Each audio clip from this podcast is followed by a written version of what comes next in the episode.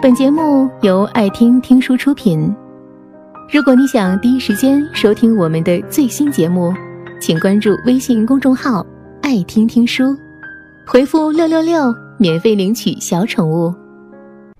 你每天都能看到很多教程，无论是广告业、媒体业，还是商业；无论是发刊词、销售文案，对投资人进行的宣讲，还是众筹文案。那些教程都是在教你如何爆裂而醉人的进攻，也就是说，告诉你如何富有技巧地抓住别人的情绪，无论是沉醉的情绪，还是恐惧的情绪，让他们兴奋、快乐、依赖，然后需要你。你可以利用最热闹的时间激发短暂的冲动。你可以忽略一些事实，让人们看到光明的前景。制造梦想，销售梦想，这是多么流行和被推崇的价值观啊！在他人需要你的基础上，你可以做成几乎所有的事。但要信奉与此相反的道理，意味着你要让别人随时明白，你提供的是淡淡的情绪。你希望别人保持对你的距离，甚至请别人警惕你可能会让他们陶醉的那些行为。除了作为一个作者，似乎你很难做成别的事儿。事实上，最近连做这样的作者也越来越难了。太多人比你更吸引人，你还能怎么混呢？畅销书排行榜上充满了荣耀和恐惧，你还怎么平静呢？不希望自己醉人和暴烈，这是反时代的。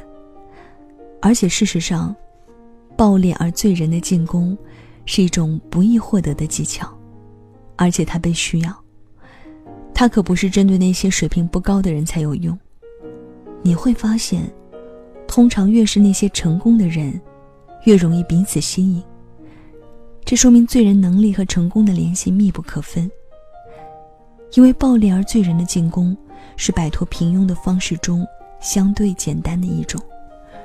说实话，虽然要醉人很难，但更难的是不暴裂、不醉人的吸引力，是打升级时将底牌亮在桌上之后还能硬牌。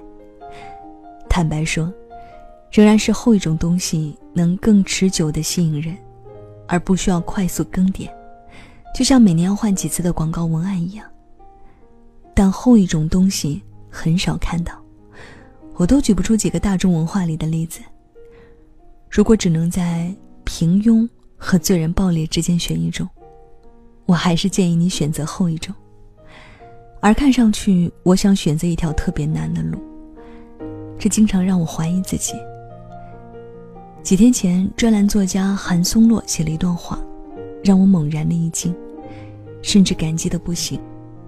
他写道：“渐渐明白邓丽君的歌好在哪里。她的歌没有怨气，即使唱的是，证明你一切都是在骗我。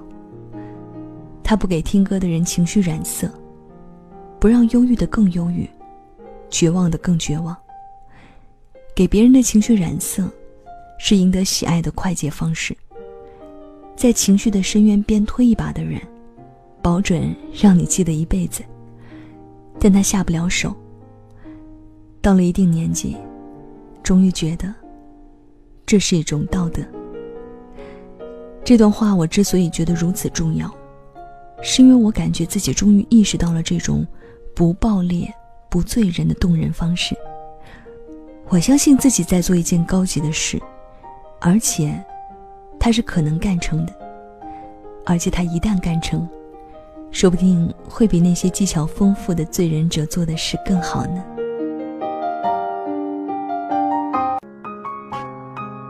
本节目到此就结束了，感谢各位的收听和陪伴。更多精彩内容，请关注微信公众号“爱听听书”，回复“六六六”免费领取小宠物。也欢迎你收听今晚的其他栏目，我们明晚见，晚安。